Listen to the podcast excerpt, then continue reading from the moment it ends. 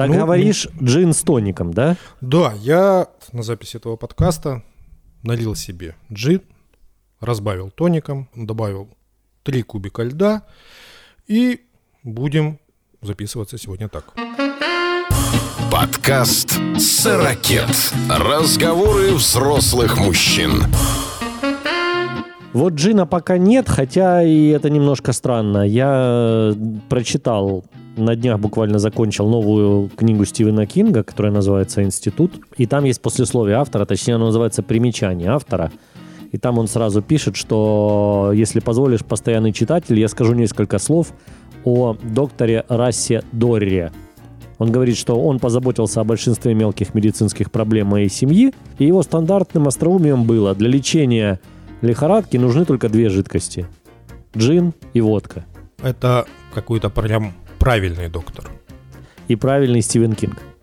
Так что, ну, начнем? не без этого. Да, давай, Санечка, поехали. Приветствуем всех в рамках подкаста «Сорокет». Здравствуйте. Нас давно не было, но мы вернулись. Нас не было ровно два месяца. Это тот самый, как по независящим от нас причинам, да? Ну, по большому счету, да, потому что как-то жизнь понесла, и что-то 20 год, он как-то, ну, прям молодец. Жизнь понесла и унесла. Да. Давайте мы не будем, э, как это сказать, распыляться и уходить в сторону того, что мы какие-то эксперты во всякой вирусологии и прочем-прочем. Да, давайте просто порадуемся, что мы снова вместе, мы нашли способ слиться воедино. Да. Нашли, нашли. Ну а насчет вирусологов, буквально вчера прочитал, как мне пока кажется, отличную шутку. Все мои знакомые в интернете неожиданно стали очень подкованными вирусологами.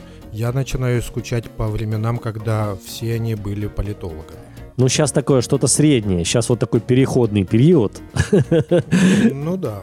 Но не об Но- этом речь. Я хотел вот сразу. Понятное дело, что подавляющее большинство, наверное, ну или просто большинство людей сейчас попали, так сказать, в домашние условия. Но фишка-то в чем? Фишка-то в том, что наш дорогой Роман Витальевич уже два месяца является тем человеком, который все время работает из дома. Правильно, Ром? Ну не два. Я к этому стремлюсь, но да, да, я, я как знал.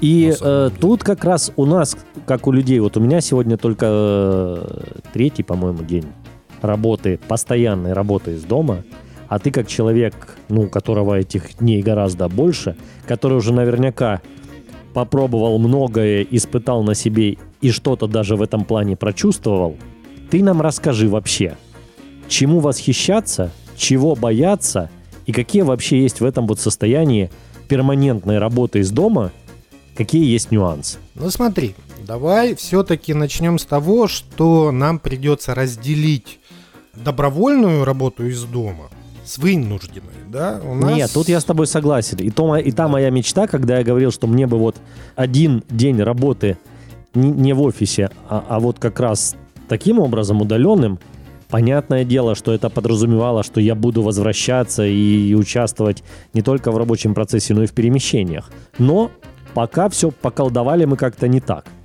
Ну да, сейчас колдовство не туда пошло. Не такой из тебя и Гарри Поттер хороший, как Вообще ужасный. казаться. Только очки от Гарри Поттера, больше ничего. Ну да, палочку мы тебе поменяем. А, в Не- ближайшее я, я время. не дам вам ничего мне менять. Но, тем не менее, мы будем стараться. Так вот, к чему я? К тому, что все-таки наша, наш случай, когда все, кто имеет такую возможность, вынужден работать из дома, он все-таки отличается от моего добровольного домашнего заключения, когда я сам перешел. И отличается... Согласен, но ты нам расскажи. Вот, да, Так я к тому и иду, Сань. А, И отличается оно в основном тем, что карантин, в который мы сейчас попали, он подразумевает то, что мы вообще не будем выходить. Поэтому давайте исходить, наверное, из того, что мы максимум времени, которое сейчас у нас будет, будем проводить дома и от этого строить свои а, какие-то планы и свое времяпрепровождение. И вот здесь я должен сказать, что работа из дома в этих условиях, она уходит на энстый план. Это совершенно не главная наша задача сейчас.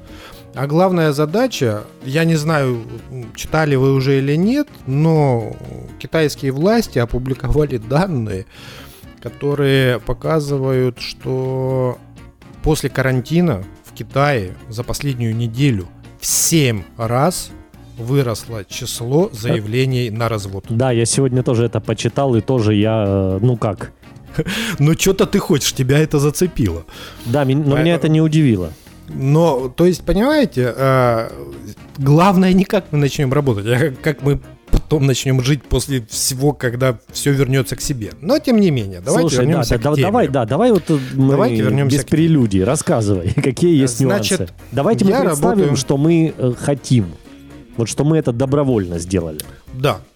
Итак, работа на дому. Я определил для себя 7 основных правил, которым, если следовать, то в принципе, в принципе, вполне может показаться, что ты даже на работе. Но скажу сразу, никакая домашняя работа ни в каком виде не заменит полноценный поход на работу. Вот нет.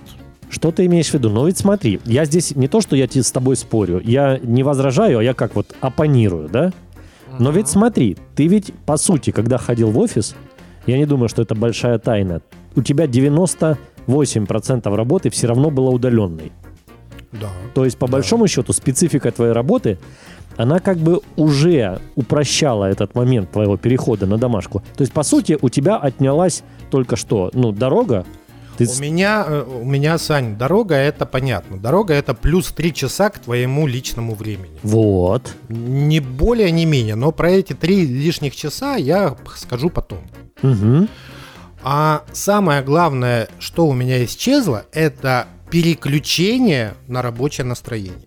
То есть, тумблер у тебя должен такой появиться, что ты щелк, и ты телепортнулся, как бы, да? Совершенно верно, потому что еще в свое время я читал определенное количество статей, книг о том, что важно ходить в офис, что если даже ты работаешь не в офисе, а э, тебе, э, а на дому, то тебе лучше даже куда-то выйти и зайти в, например, э, в дом обратно, например, прийти за кофе, да, там в какую-то ближайшую кофейню и вернуться обратно и после этого только начинать рабочий день, да, свой. Но ты когда-то Почему? рассказывал, что у тебя знакомый, который жил над своим офисом, он ходил, делал круг специальный, да, для того, да, чтобы да, вот для того, чтобы переключиться. И вот этот пере- переключатель, который вот каким-то образом настраивает тебя, да, каким-то образом мобилизирует. Вот его мне несколько первых дней, там, а, а может быть даже и недель не хватало. Потому что ты как-то очень плавно начинаешь вливаться в работу. Ты проснулся, по сути, взял ноутбук дома, и сразу ты можешь работать. Это неправильная позиция. Скажи, Это вот- пожалуйста, стал ли ты больше спать? нет, я стал больше работать. Ну, э, давай, ладно, я, я все время перебиваю, ты же там составил список пунктов. Да, Ну, то давай. есть у меня получается, смотрите, самое главное и первое, что вам нужно делать дома, если вы хотите плодотворно заниматься работой на дому. Первое. Это определите для себя комфортное место для работы. В нем вас не должно ничего отвлекать от выполняемых задач. Это вроде бы, да, кажется абсолютно понятной и явной вещью. Но, как оказалось, определить такое место, которое будет комфортно для тебя и которое не будет тебя отвлекать, это очень сложно. Ну, а ты поменял, я-то примерно представляю, где бы ты мог работать, да, и где ты работал, когда ты оставался дома. Вот у тебя было место. Ты поменял это место или остался там же? Я поменял. О, вот это для меня важно, потому что каковым бы ни казался очевидным выбор, да, первоначальный. Да, Ну, вот есть, здесь э, пришел, сел и работай, что еще? Нет. Да, но нет. Вам нужно четко понимать, что есть внешние раздражители, которые будут вас отвлекать. Вам эти раздражители надо минимизировать. Вот это, это первое правило. Второе правило. Полностью отгородитесь от внешнего мира. Я имею в виду аудио отгородитесь.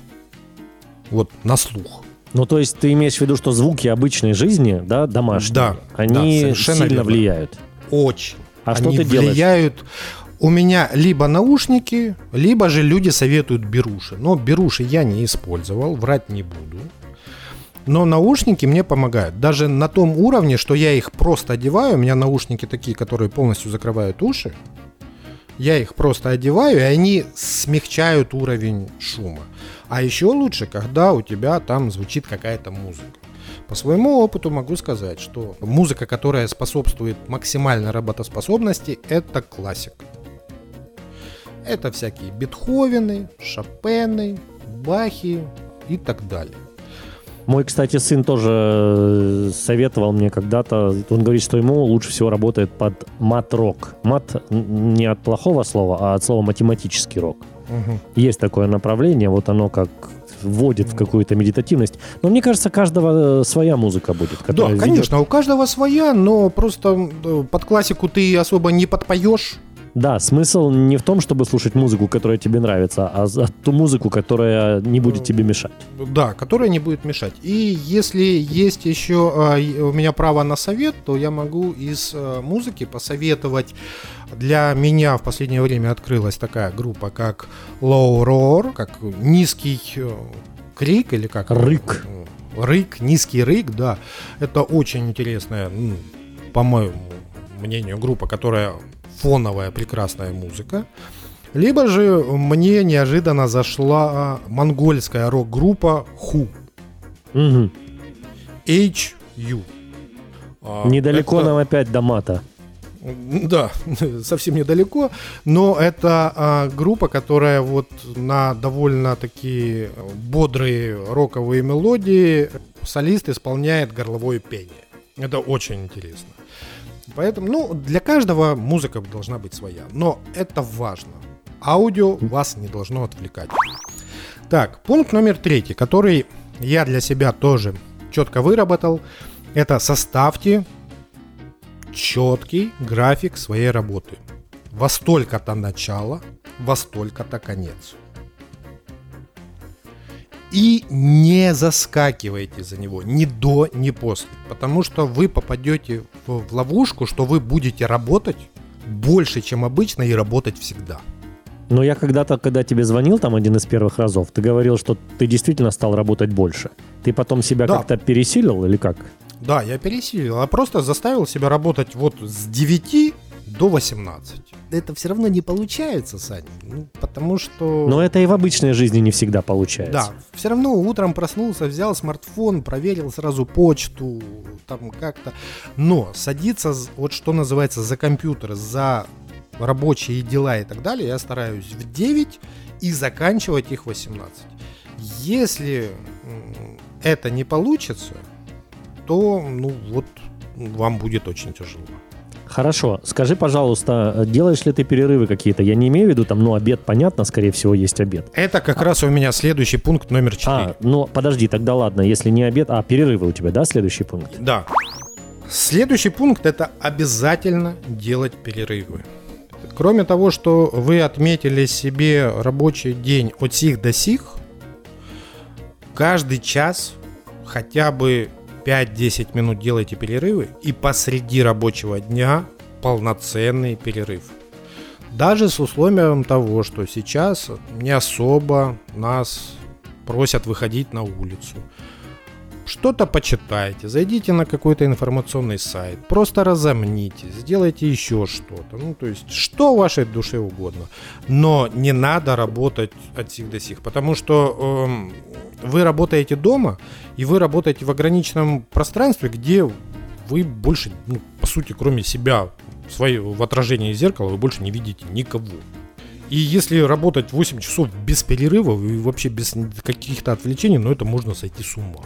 Но мне кажется, это и э, невозможно.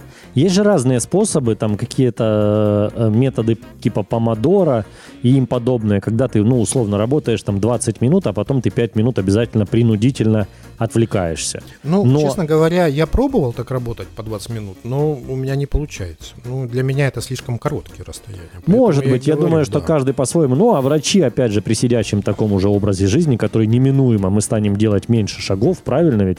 Да, и, конечно. и скорее всего, ты уже с этой, с этой темой столкнулся, все равно врачи рекомендуют делать, ну, легкие, даже легкие, простые, минутные, даже физкульт минутки в полном смысле этого слова, каждые полчаса. Встать, Это абсолютно подтянуться, чуть-чуть переключиться.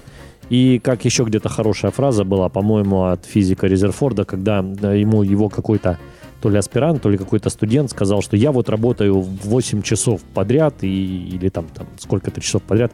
Он говорит, подождите, а когда же вы думаете тогда, если вы работаете все это время?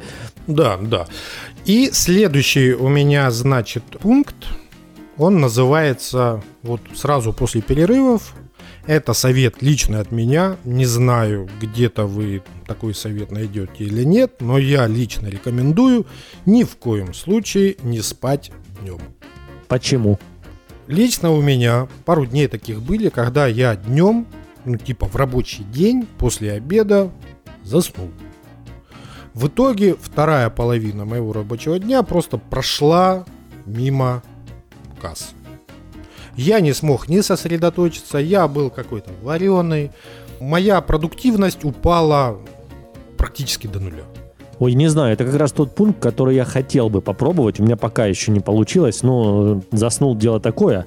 Мне кажется, что очень много подтверждений и опровержений вот этой твоей теории надо, мне кажется, каждому попробовать для себя. То есть, с другой стороны, иногда ведь и в офисе, да, кажется, что ну вот мне бы сейчас минут на 15 бы отключиться, там, может быть, даже на 10-20.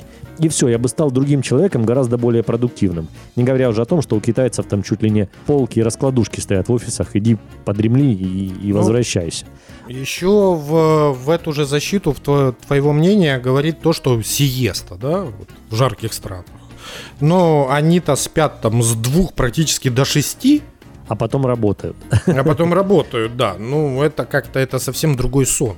Не-не-не, я здесь буду с тобой спорить, и я попытаюсь. И свое мнение я потом, ну, через какое-то время расскажу, То как, как это у меня будет работать. Экспериментальным методом.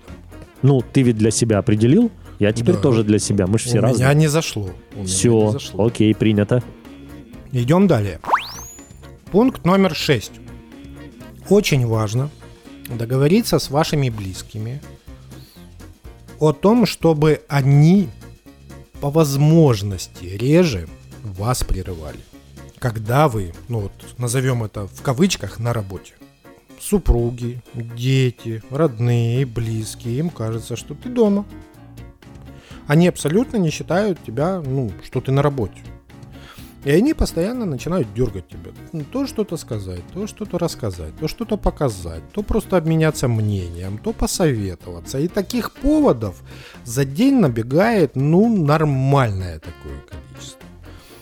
И если вовремя не расставить какие-то определенные барьеры, что дорогая, дорогой, любимый, родной, я сейчас на работе и, пожалуйста, поменьше со мной контактов.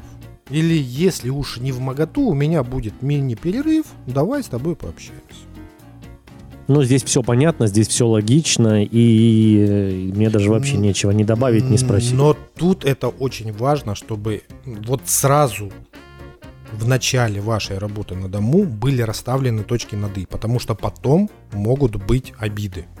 Ну, сейчас, наверное, чуть будет другая ситуация. Я вот то, что я успел почувствовать за это время, мы сейчас, вот даже в данный момент, да, я объявил, что так, ребят, не заходим, тихо идет запись, ребенок сидит у себя в комнате, учит уроки, потому что дистанционное же обучение и все такое. Угу. Супруга тоже, уже работа на дому, она сидит в кухне и там, доваривая ужин одним взглядом, да, другим, угу. она все равно, э, вот она сидит сейчас и работает. Понятное дело, что лучше не совмещать, ну, сейчас так. И мы сейчас сидим в трех разных помещениях, и по сути мы сейчас изолированы друг от друга ну, если не работаем, то занимаемся какими-то изолированными вещами. Это прекрасный вариант, Сань. Это вот, вот я искренне говорю, вот сознанием уже дело, это прекрасный вариант. И чем меньше у вас будет перекрестия между собой в течение дня, тем лучше. Тем дольше мы не разведемся, ты хочешь сказать. Да, да, да, совершенно верно. Я, кстати, думаю, что, э, и уже читал я,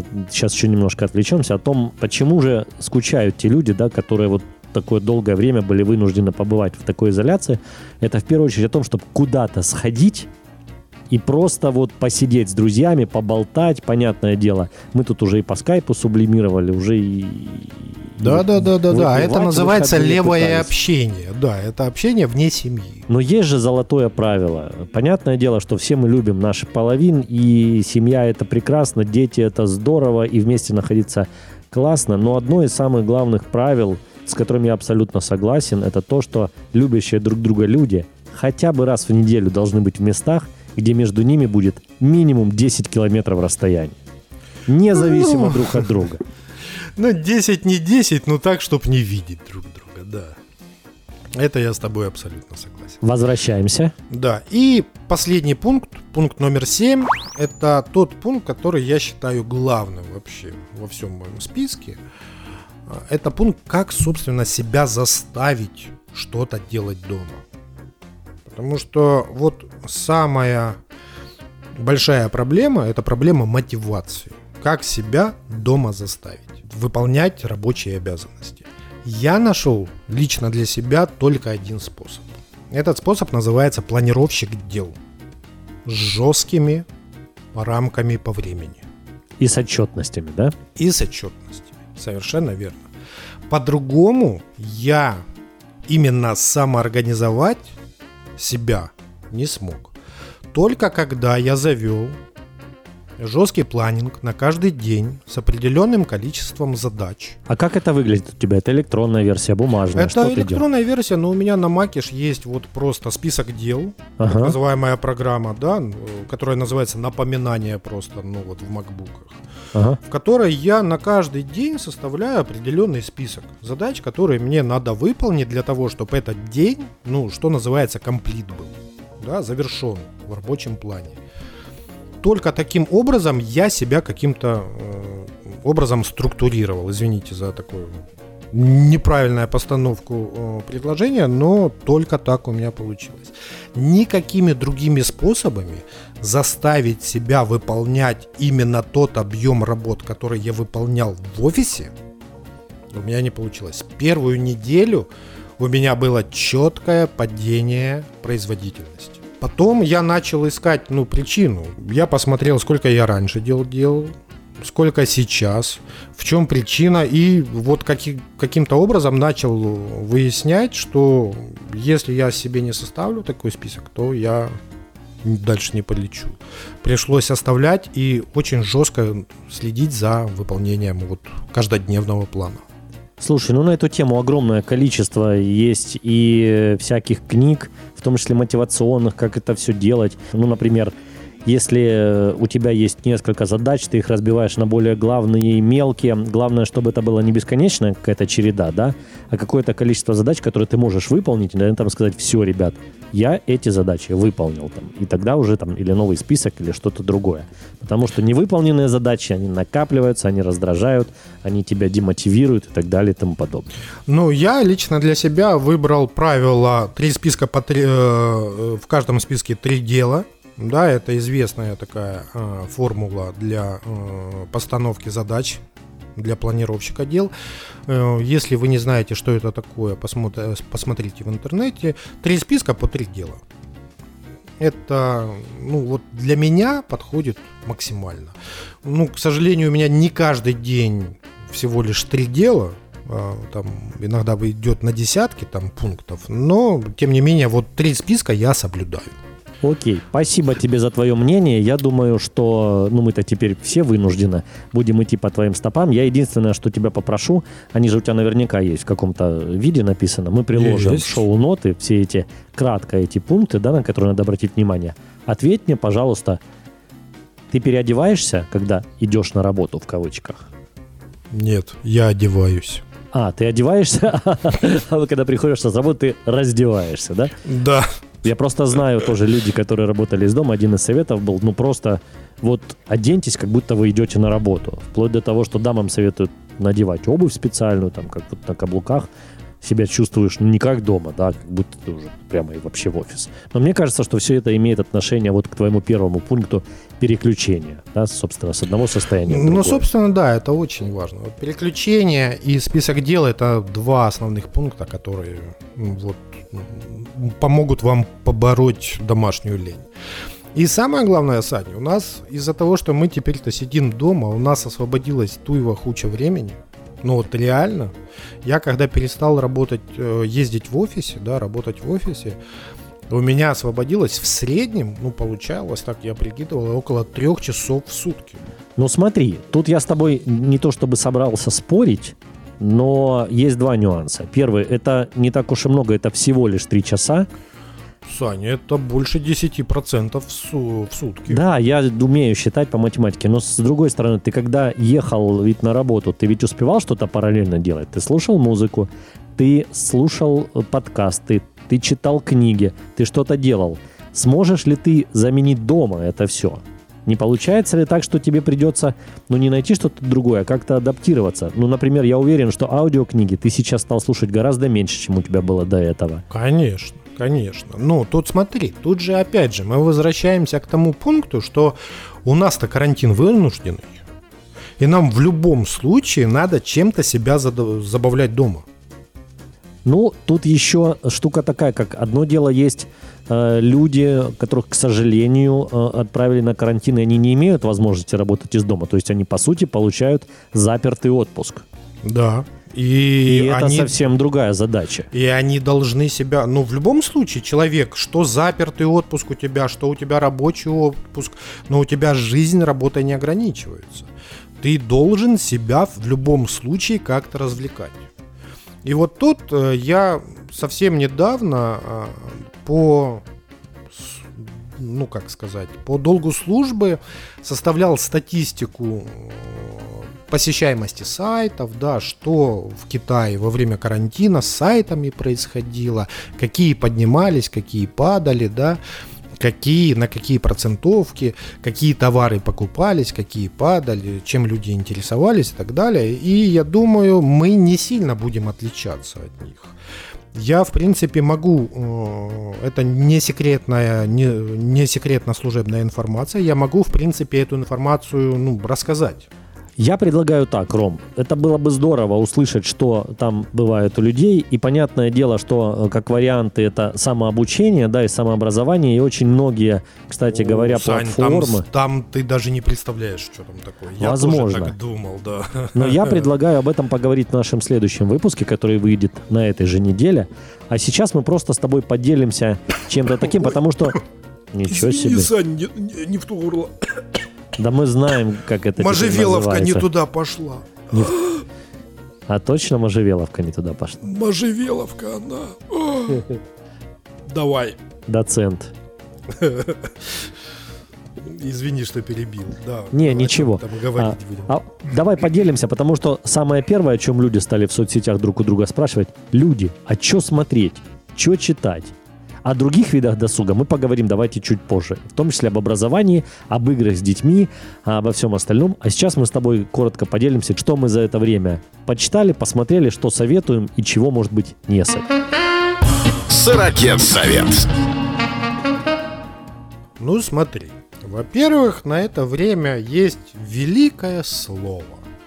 Бэклог. Да? То, что у каждый откладывал себе на посмотреть, когда будет время.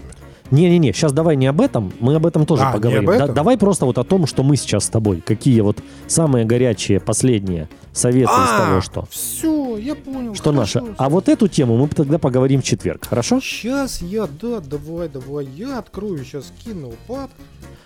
Я просто хочу сказать вам, уважаемые слушатели, если кто-то недавно слушал или где-то немножко подзабыл, Роман у нас и при обычной жизни, офисной и своей обычной, смотрел, ну я не знаю сколько, 7-10 фильмов Ну, в неделю. 5-7. 5-7 фильмов в неделю, то есть, по сути, фильм каждый день. Я не боюсь даже представить, но я понимаю, что количество э, увеличилось. Ну, теперь, да, ну, по большому счету не то, что у меня на телеке нон-стопом идут фильмы, да, но фоновые изображения у меня появляются регулярно. А, то есть ты под и с- классику смотришь фильмы без звука? Ну, э, если фильм меня заинтересует, я его выключаю и э, ставлю на вечерний просмотр. А Мгм. вечером я смотрю полноценно. Мгм. Вместе с супругой у нас такой кинозал. Ну давай. Что видели из Значит, того, что? А, что вот искренне рекомендую из того, что посмотрел в последнее время. «Офицер и шпион».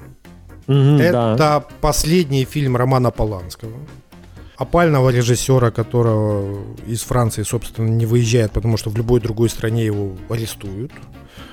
А, Это его последний фильм, который был, насколько я помню, на Каннском фестивале и даже что-то там заработал.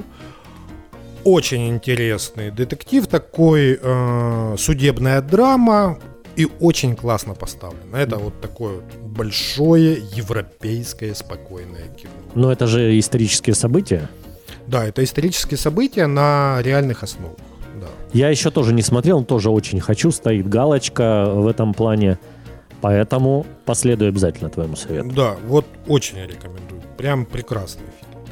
А, на втором месте у меня неожиданно немецкий фильм.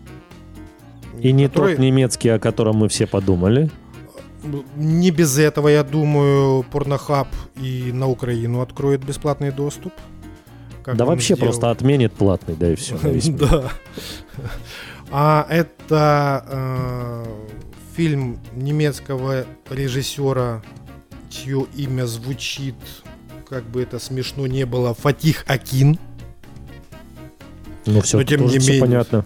Но тем не менее он все равно немецкий режиссер. Называется фильм «Душевная кухня». А это же Это- не новый фильм.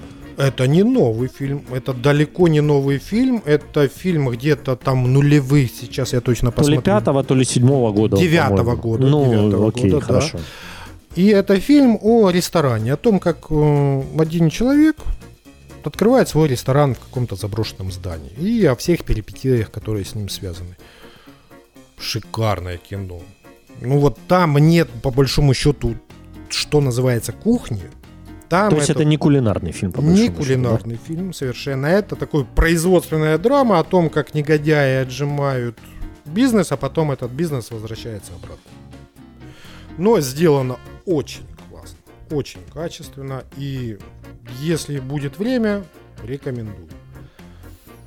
Что? Слушай, а- еще? а, ты посмотрел этот прекрасный день по соседству с Томом Хэнксом? Да, я его давно посмотрел. Вполне себе кино, но так, чтобы сказать, что это лучший фильм с Томом Хэнксом, совсем нет. Просто у Тома Хэнкса есть определенная планка фильмов, в которых он снимается. Ниже он не опускается. Да? Выше регулярно у него бывает а там Форест Гамп. Да? Но Том Хэнкс это уровень, ради которого, собственно, надо смотреть. Он очень хорошо подходит к выбору сценариев, поэтому больших провалов его нет. Это вот, вот нижняя планка Тома Хэнкса. Но это вполне средний классный фильм. А, но что я искренне рекомендую посмотреть, это фильм называется «Шоколад». Это французская... Вот это точно 1990 какой-то год. Нет, Александр. Другой нет, шоколад? Нет, это шоколад 16 года. В главной роли Амар Си. Это тот чернокожий парень французской внешности. Но он же который, прекрасен, актер, э, конечно. Да. Мы недавно из «Один пересматривали один». плюс один. Это И он здесь играет негров молодых лет в начале 20 века во Франции. И это шикарное кино. Вот это прям... Это опять же основано на реальных событиях. И я не буду ничего говорить, я скажу вот маленький вход в этот фильм. Это история о первом чернокожем клоуне во Франции, который работал а, в паре с белым клоуном. Это вообще первая пара клоунов в истории человечества. До этого клоуны выступали только самостоятельно. И о том, как э, он стал популярен и что с ним после этого произошло. И э, вы знаете, что, ну, по крайней мере, ты знаешь, что я очень люблю документальное кино. да. Обязательно посмотрите сериал «Макмиллионы» называется.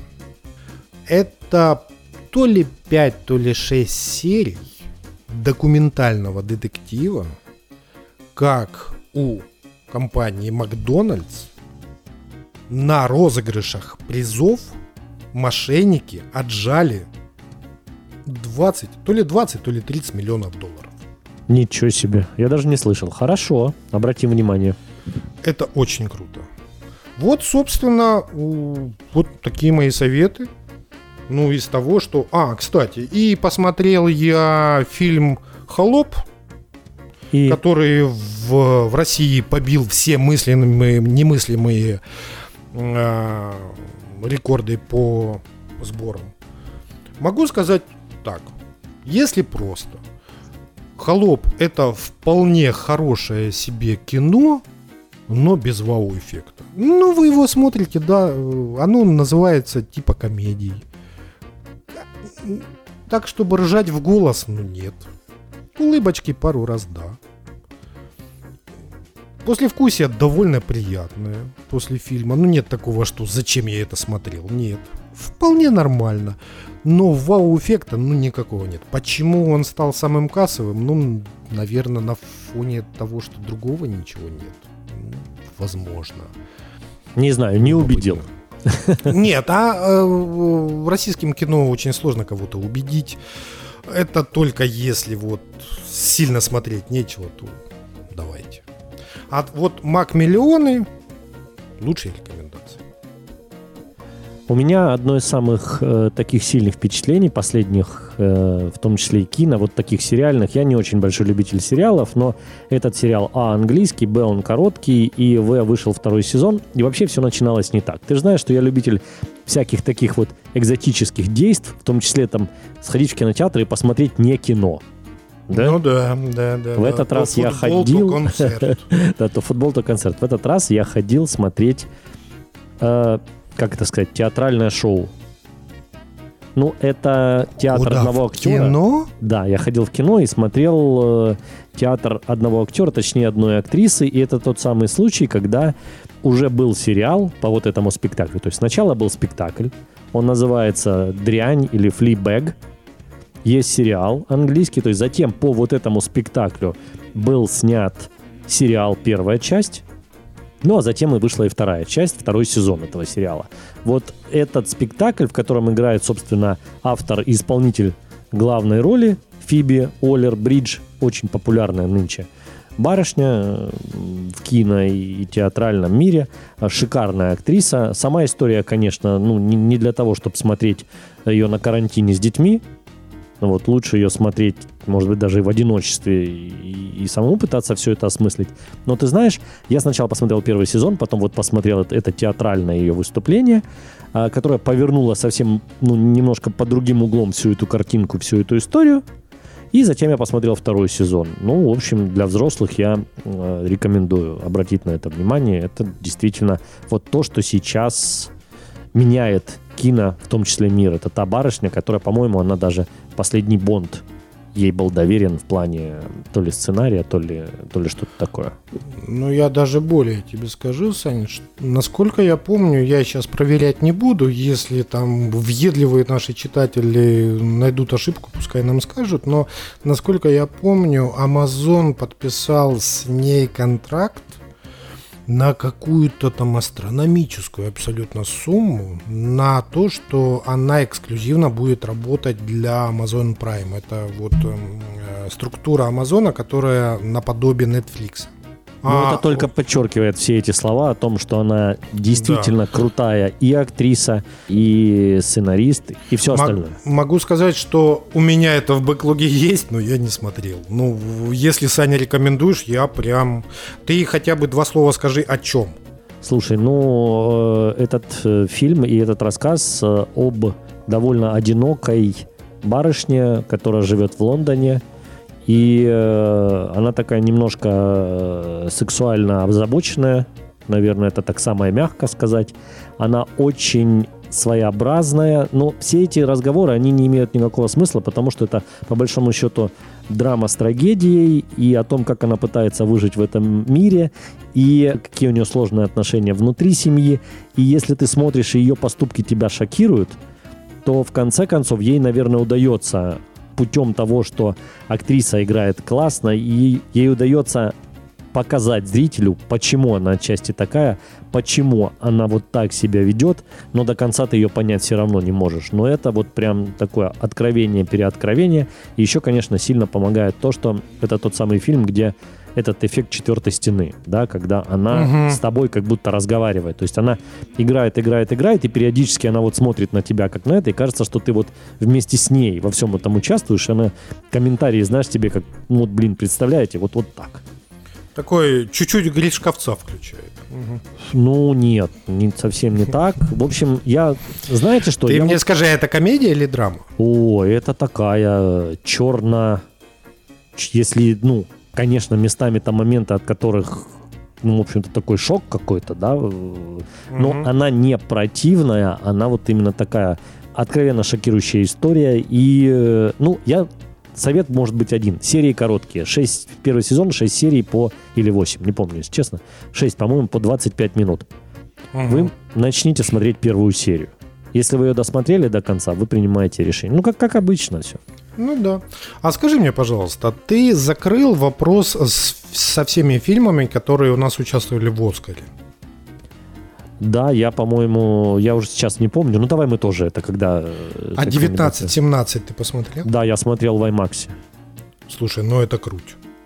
Круть, картинка, конечно, просто шикарная. Да, ну это, это какая-то фантастика, это работа оператора, это работа режиссера. История, конечно, ну, скажем честно, немножко такая детсковатая. История простая, гладкая, но мы понимаем, что это история в том числе и семьи режиссера. Поэтому понятное дело, что он к ней отнесся так вот по-своему трепетно. Но как он снят, это, конечно, все шляпы сняты и все Оскары розданы. Тут Да, ну и э, я хочу сказать, что посмотреть в домашнем прокате, если вы еще не видели, очень даже рекомендуется. А вторым пунктом это абсолютно понятно, почему он не заработал Оскар, потому что сценарно, ну, он чуть хуже. Ну да, да, я тоже не сказал бы, что вау, поэтому, ну, картинка все решила. И Я не жалею ни, ни минутки и ни копейки потраченного ничего, э, просто потому что я сходил это и посмотрел, прям вот насладился в полной мере этим Ну фильмом. и второй фильм, который тоже был в Оскаре, да, это «Достать ножи». Тоже я посмотрел уже не в кино, а Мгм. был он в Оскаре, да? Да, он был в Оскаре, он номинировался. Ну, и как, как вот фильм, по-моему, не номинировался. Как фильм. Насколько я помню. Ну, Слушай, ну ты опять нас затягиваешь в Оскар. Не, ну я э, из того, что мы в бэклоге посмотрели, просто, Сань, вот этот фильм из Оскара, вот я прям рекомендую посмотреть. Ну, он хорош. Ну, он, да, он Он достойный. прям хорош, и его прям начали снимать вторую часть. Достать ножи 2, я не знаю, опять... Ну ладно, не буду говорить, а то опять будет у меня... Это как- знаешь, что называется? Это мы просто с тобой соскучились друг по другу и давненько не обсуждали ничего. А еще мы сейчас затронем «А джентльмены» Гая Ричи. Ты посмотрел? Не. А я сходил в кино и настолько... Вот давно не было такого фильма, что вот ты идешь, получаешь то, что ты ждешь, и выходишь из кино отдохнувшим, с широкой улыбкой на лице и понимаешь, что И закурить хочется, да? Что человек- Да. старался для нас. Э, Сань, я, честно говоря, э, я где-то у- услышал слух, что Гоблин, который Пучков, собирается в- его переводить. А все фильмы Гая Ричи, которые «Карты, деньги, два ствола», «Рок-н-ролльщик» и так далее, э, кар- э, как его, этот, бляха-муха, «Снич», Большой куш. Большой куш, ё-моё. Все фильмы Гая Ричи, которые Большой куш, Карты, деньги два ствола, Рок-н-ролльчик и так далее, переводил же в правильном, в кавычках, переводе Гоблин. И я привык, ну вот, впитывать Гая Ричи в его переводе. Я очень жду, что выйдут джентльмены с его переводом.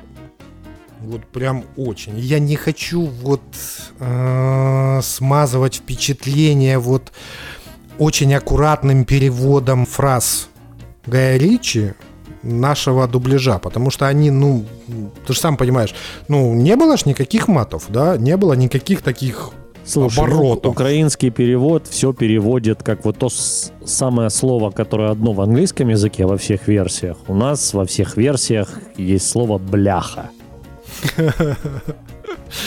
И Да там ладно, бляха что, на бляхе. Бляха, да? Бляха и на бляхе, и, и, ну и все то, что в английском на букву F, включая там восточного человека, которого звали Фук, Мгм. А, то в, в украинском переводе его звали Блях, а в русском переводе звали Нах. Ну, я вот, я держусь еще, Сань. Я очень... А на фоне того, что Пучков э, перевел, заново переозвучил первый сезон «Сопрано», «Клан Сопрано», он вернулся к озвучкам. Это у меня такой бэклог, что Я прям, ну вот, жду, жду, жду, жду. мне кажется, Поэтому это я под- чуть-чуть подожду. последние вот эти вот кино надо каким-то отдельным бонусом выпустить, потому что мы начали за одно, попытались перейти на другое. Это опять же к тому, что надо делать структуру и идти по структуре, и никуда не отходить. Туду лист Да. и все остальное. Но я же тебя давно не видел, друг. Я же Это точно, и даже не слышались. Да. Ну ничего, так в жизни бывает. Все мы теперь будем друг к другу ближе, хотя, наверное, физически будем друг от друга дальше. Так что, уважаемые слушатели, друзья, звоните чаще, э, общайтесь больше. Пусть это даже это тоскливое ощущение, когда ты пьешь по скайпу, да, и- или разговариваешь. Но тем не менее, надо что-то делать с этим. Я думаю, что мы все это поборем, и потом друг с другом увидимся, как заново познакомимся. И новый слоган нашего подкаста «Позвони Александру».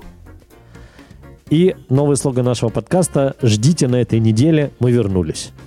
Да, и скоро будет второй выпуск. Мы уже знаем о чем.